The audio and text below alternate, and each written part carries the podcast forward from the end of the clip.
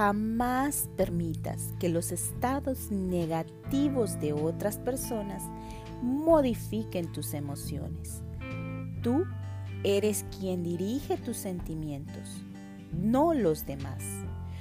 Tu vida irá hacia adelante cuando te apartes de las personas que te llevan hacia atrás.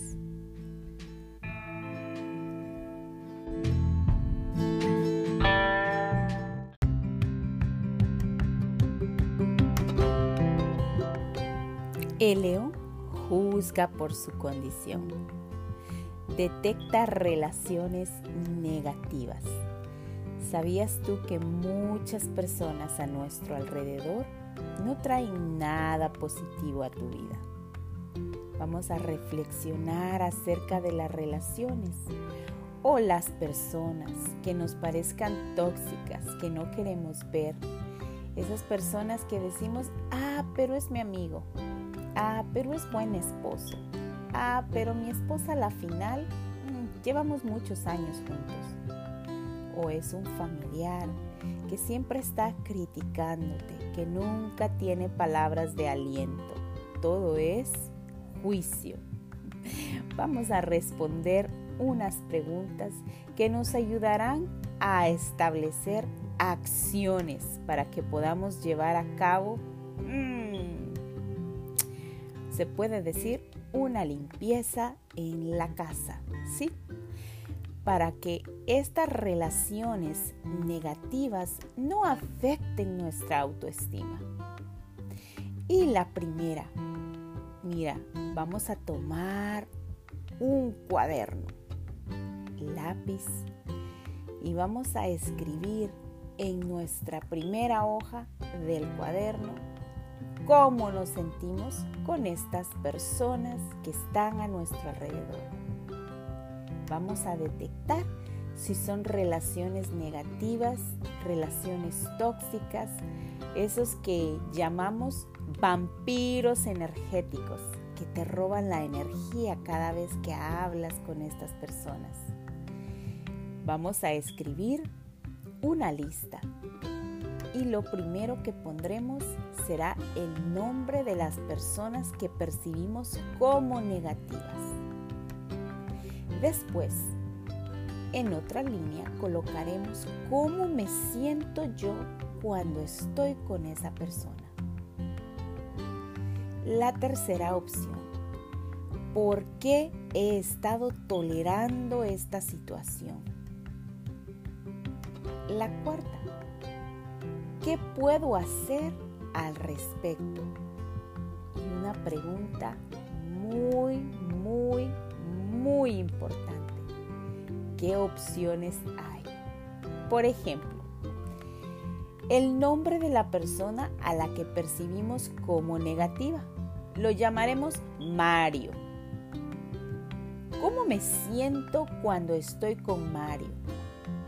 Me siento agotada, al escucharlo hablar, poco comprendida, aburrida y además un poco acosada. ¿Por qué he tolerado esta situación con Mario? Porque es mi cliente y no quiero perder ese ingreso de dinero. La pregunta que nos haremos, ¿qué puedo hacer al respecto? ¿Qué opciones hay?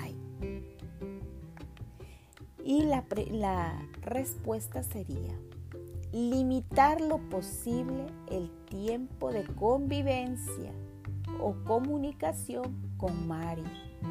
Podría avisarle desde el principio cuando él llegue a mi negocio o quiera hacerme un pedido que solo tengo cinco minutos para que Él llegue a ser concreto.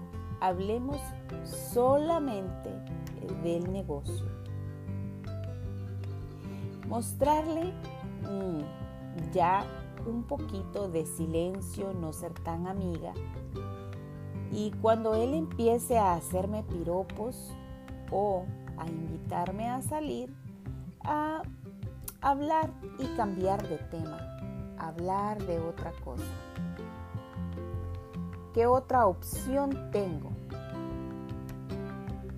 Para dejarle saber a Javier que no me interesa su coqueteo. Asignaré a otra persona o a un colega para que hable con él.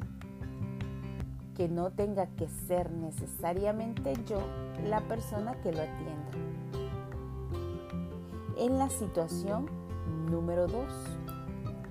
Nombre de la persona a la que percibimos como negativos. Acá puede ser tu pareja, puede ser un hombre o una mujer. ¿Cómo me siento cuando estoy con esta persona? Me siento desatendida, ignorada, mal querida.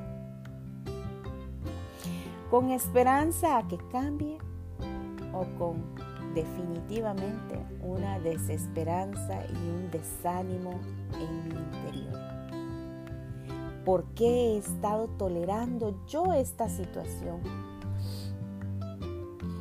Porque he tenido la esperanza de que cambie, porque no tengo el valor de terminar con él o con ella.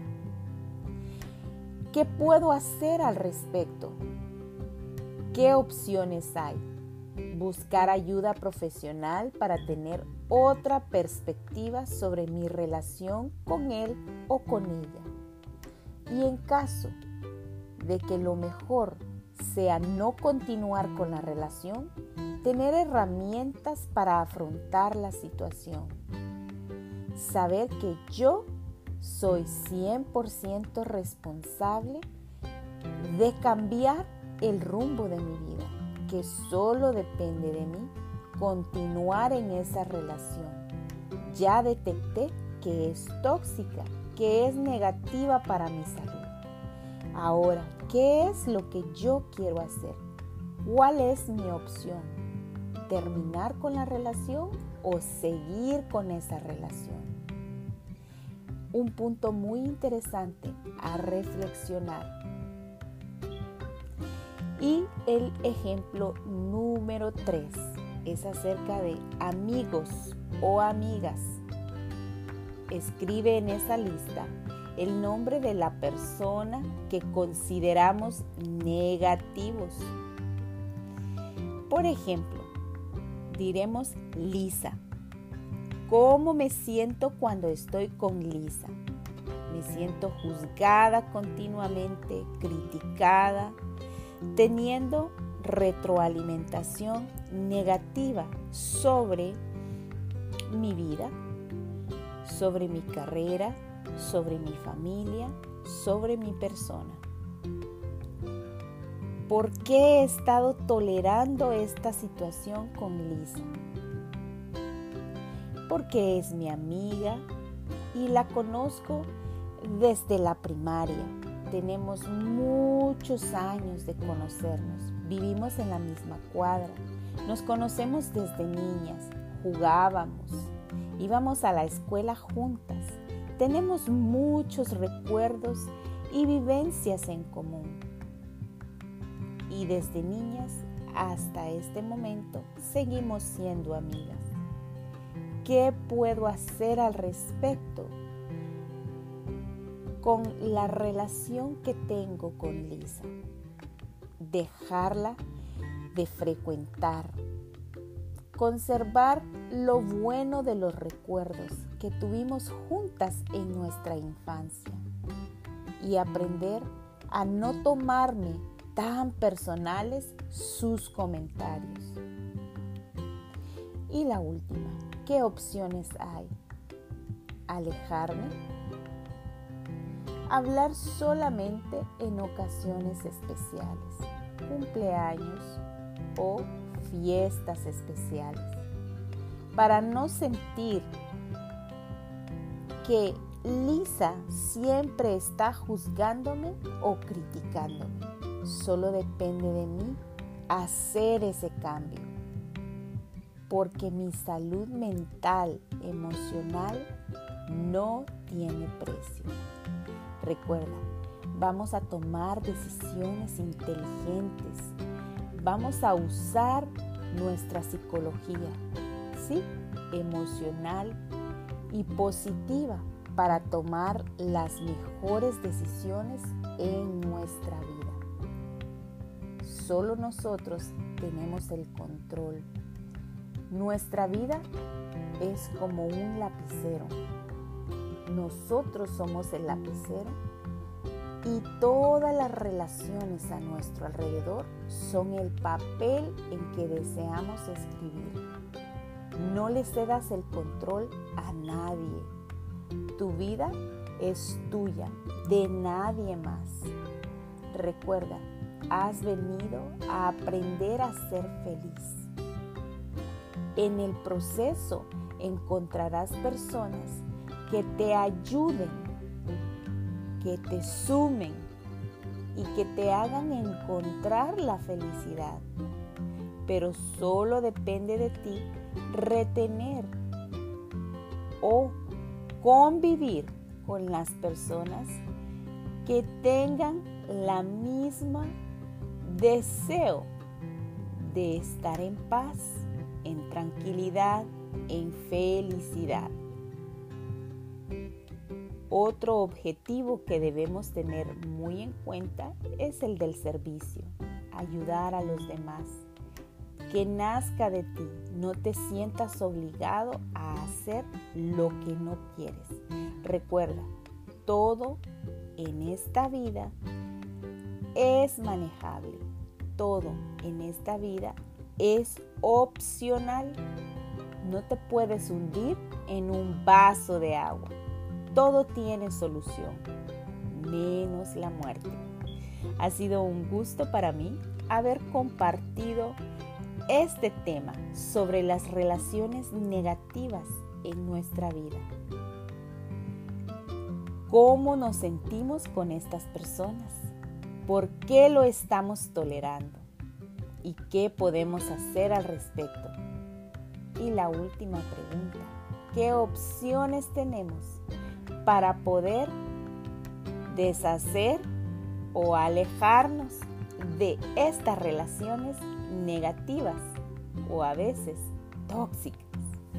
Ha sido un gusto para mí, Ana Pérez, haber compartido contigo el día de hoy en el podcast. ¿Eres feliz o solo sonríes?